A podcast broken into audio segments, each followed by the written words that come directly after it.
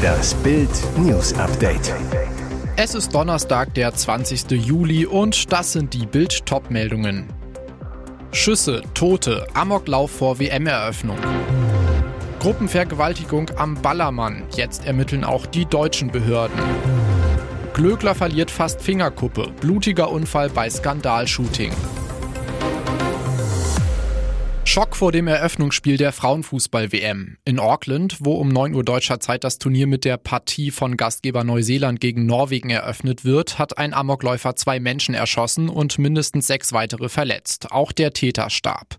Ein Mann soll sich aus bisher ungeklärtem Motiv in einer Baustelle verschanzt und das Feuer eröffnet haben. Der Anschlag, ganz in der Nähe des norwegischen Mannschaftshotels, ereignete sich kurz nach 7 Uhr morgens Ortszeit. Wir sehen vom Hotel aus einen Hubschrauber und mehrere Polizeiautos, aber darüber hinaus nichts, sagte eine Sprecherin der norwegischen Mannschaft.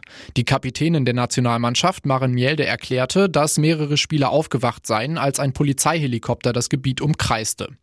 Sie sagte, wir haben uns die ganze Zeit über sicher gefühlt. Die FIFA verfügt im Hotel über ein gutes Sicherheitssystem und wir haben einen eigenen Sicherheitsbeauftragten im Kader. Alle scheinen ruhig zu sein und wir bereiten uns wie gewohnt auf das Spiel heute Abend vor. Der Polizeichef von Auckland, Sonny Patel, stufte die Schüsse als Einzeltat ein. Er sagte, wir können auch darauf hinweisen, dass dies keine Bedrohung für die nationale Sicherheit darstellt. Inzwischen konnte der Täter identifiziert werden. Matutangi Matua Reit, 24. Laut Medienberichten soll er im März unter anderem wegen Körperverletzung und Belästigung von Frauen verurteilt worden sein, trug seitdem eine Fußfessel. Die Regierung geht davon aus, dass die Tat kein politisches Motiv hatte. Premierminister Chris Hipkins erklärte, dass das Turnier wie geplant stattfinden soll. Im Fall der Gruppenvergewaltigung auf Mallorca ermittelt jetzt auch die deutsche Justiz. Seit letztem Donnerstag saßen zunächst sechs deutsche Urlauber im Alter von 21 bis 23 Jahren im Polizeigewahrsam. Am Samstag schickte ein Richter fünf von ihnen in Untersuchungshaft. Der Verdacht, Sammy, Mert, Tolga, Herald und ein weiterer Freund sollen gemeinsam eine junge Deutsche in einem Hotelzimmer am Ballermann vergewaltigt haben. Nach Bildinformationen beschäftigen sich jetzt auch die deutschen Strafbehörden mit dem Fall. Die Staatsanwaltschaft Hagen hat ein Ermittlungsverfahren eingeleitet. Oberstaatsanwalt Dr. Pauli sagte, wir verfolgen die Nachrichten und und haben jetzt Kontakt zu den spanischen Behörden aufgenommen. Bisher haben wir noch keine Antwort auf unsere Anfrage bekommen. Zudem hat sich ein Zeuge bei den deutschen Behörden gemeldet. Nach Bildinformationen saß der Mann zwölf Stunden lang neben den fünf Freunden im Polizeigewahrsam, nachdem er seine Frau am Ballermannstrand geschlagen hatte.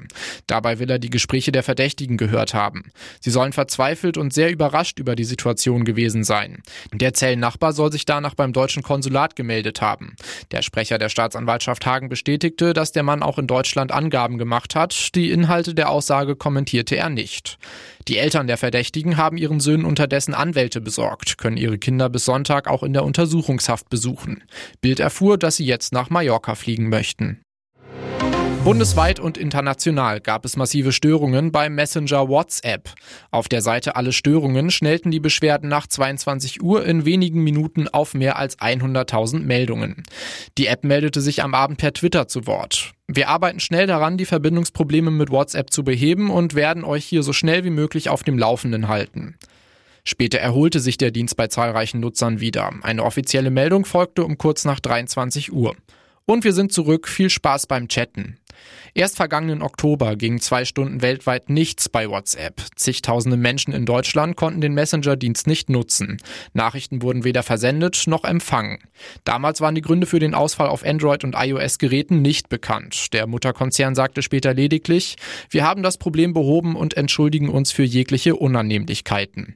Mehr als zwei Milliarden Menschen weltweit nutzen die App. Da hat er nochmal Glück gehabt. Bei dieser Bruchlandung hielt nicht nur Harald Glöckler den Atem an. Während eines Fotoshootings des Kultdesigners kam es zu einem schmerzhaften Zwischenfall. In Folge 2 der Doku-Soap Harald Glöckler sucht das Glück, bei RTL 2 floss sogar Blut.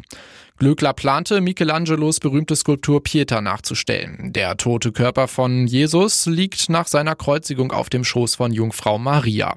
Für sich selbst hatte Glöckler die Jesus-Rolle vorgesehen. Die Jungfrau Maria sollte eine besonders exzentrische Dame spielen, Haralds gute Freundin Elektra Elite, Musikerin und gleichzeitig die angeblich teuerste Prostituierte der Schweiz. Für das Foto sollte Elektra Elite auf einem Tisch sitzen. Glöckler legte sich auf ihren Schoß. Dass der Tisch die ganze Aktion aushält, wurde dem Modemacher vorher vom Team versichert. Aber es sollte anders kommen. Er setzte sich auf Elektras Schoß, wurde vom Fotografen dabei ins rechte Licht gerückt. Doch dann machte ausgerechnet das Mobiliar schlapp. Der Tisch machte die Grätsche und so landete Glöcklers Jungfrau Maria unsanft auf ihrem Hintern, der Designer auf ihr drauf. Das ganze Team war geschockt. Elektra jammerte, au, au, au. Auch Glöckler hatte den Zusammenbruch nicht schadlos überstanden. Ihm hatte es beinahe die halbe Fingerkuppe abgerissen. Blut floss. Mit Nachdruck verlangte der Chef nach einem Pflaster. Am Set waren alle Profis. Der Modemacher sagte tapfer, wir müssen jetzt auch kein Drama draus machen. Es gibt Menschen, die haben schlimmere Probleme. Statt des Tisches musste also ein Sofa herhalten. Der Rest ging reibungslos über die Bühne. Glöckler zeigte sich am Ende happy. Er sagte, wir haben die Fotos sicher hinbekommen, da ist ein Gutes dabei, jetzt suchen wir das Beste raus, das wird bearbeitet. Und den Schreck hatte er inzwischen auch verdaut. Sommer, Sonne, Liebesrätsel. Man muss schon genau hinschauen, um bei diesen herrlichen Urlaubsfotos nicht den Überblick über die Beteiligten zu verlieren. Wir sehen Künstler Niklas Castello und den noch Ehemann von TV-Star Sylvie Mais.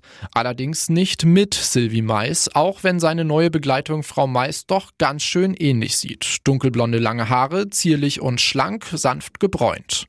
Auch sie, Freunde verraten Bild, dass Castellos Badebegleitung Jess heißt, hat den eleganten Gang aus dem Wasser perfekt drauf.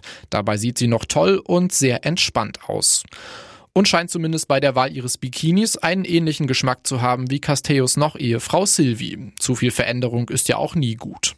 Bild erfuhr aus dem Umfeld des Künstlers, Niklas und Jess hängen die ganze Zeit miteinander ab, verbringen viel Zeit zusammen, aber sie ist eine Freundin. So zumindest der aktuelle Stand der Dinge. Dass Jess Sylvies Ex gut tut und die beiden viel Spaß zusammen haben, ist unübersehbar. Und jetzt weitere wichtige Meldungen des Tages vom Bild Newsdesk. Putin startet Operation Hungersnot. Schiffe im Schwarzen Meer gelten ab morgen als Gegner. 32 Millionen Tonnen Nahrungsmittel kamen seit August 2022 über die Getreideinitiative aus der Ukraine über das Schwarze Meer in die Welt. Bis Sonntag. Seitdem gibt es den Deal nicht mehr, weil Russland ihn nicht verlängert hat. Heißt, Ab sofort behindert Putins Regime die Versorgung von Millionen Menschen mit in der Ukraine gewachsenem Getreide. Doch damit nicht genug. Seit Montagnacht bombardiert Russland den Hafen und die Getreidesilos der ukrainischen Großstadt Odessa. Und auch die Hafenstadt Mikolajew wird jede Nacht bombardiert. Staatlicher Terror, der nicht nur die ukrainische Zivilbevölkerung trifft. Jetzt droht der Kreml sogar offen, Schiffe in den betroffenen Gebieten des Schwarzen Meeres als mögliche Gegner einzustufen und damit als Ziele. Ab Donnerstag um Mitternacht würden die Schiffe als potenzielle Träger militärischer Fracht eingestuft, teilte das Verteidigungsministerium in Moskau mit. Der US-Soldat, der von Nordkorea festgenommen wurde, hat eine zwielichtige Vergangenheit. Travis King soll schon mehrmals mit Straftaten aufgefallen sein. Das meldete die südkoreanische Nachrichtenagentur Yonhap am Mittwoch unter Berufung auf die Justizbehörden. King soll in Südkorea einen Streifenwagen der Polizei mit Tritten beschädigt und dabei gepöbelt haben. Außerdem hatte er bereits Ärger wegen einer Körperverletzung, musste 50 Tage in südkoreanischer Haft. Erst letzte Woche kam er frei. King sollte eigentlich zurück in die USA fliegen, dort hätten ihm weitere militärische Disziplinarverfahren gedroht. Deshalb wurde er zum Airport in Südkorea eskortiert. Was dann passierte, ist nicht ganz klar. Seine Begleiter sollen es nicht durch eine Sicherheitskontrolle geschafft haben. Daraufhin habe King den Flughafen verlassen und sich am Dienstag einer Tour in die demilitarisierte Zone zwischen Nord- und Südkorea angeschlossen. Plante er da bereits über die Grenze zu gehen? Einer Frau aus der Gruppe war aufgefallen, dass King alleine reiste. Er habe nicht mit den anderen Tourteilnehmern gesprochen. Die Tour sei fast zu Ende gewesen, dann habe sie King plötzlich wirklich schnell laufen sehen. Ich nahm zunächst an, dass er einen Kumpel hatte, der ihn bei einem wirklich dummen Streich oder Stunt filmte, wie ein TikTok. Das Dümmste, was man tun kann, sagte die Frau. Aber dann hörte ich, wie einer der Soldaten rief, schnappt euch den Kerl. Der Befehl sei von einem US-Soldaten gekommen, der in der Gegend patrouilliert. Doch zu spät, da war King schon über die Grenze. Binnen Sekunden sei er aus dem Blickfeld der Gruppe verschwunden. Die Urlauberin kam aus NRW. Deutsche stürzt bei Klettertour am Wilden Kaiser ab. Sie wollte ihren Urlaub genießen und kam dabei ums Leben. Bergsteigerdrama am Wilden Kaiser in Tirol. Eine deutsche Urlauberin stürzte dort am Dienstag ab. Nach Bildinformationen handelt es sich bei der Toten um eine Urlauberin aus Nordrhein-Westfalen. Wie die Tiroler Polizei berichtet, war die Deutsche mit weiteren Urlaubern und einem Profi-Bergführer im Klettergebiet Totenkirchel am Wilden Kaiser unterwegs. Beim Abstieg sei es dann wohl zu dem Unglück gekommen. Demnach stürzte die Frau beim Abseilen bei der letzten Abseilpiste aus bislang unbekannten Gründen ab.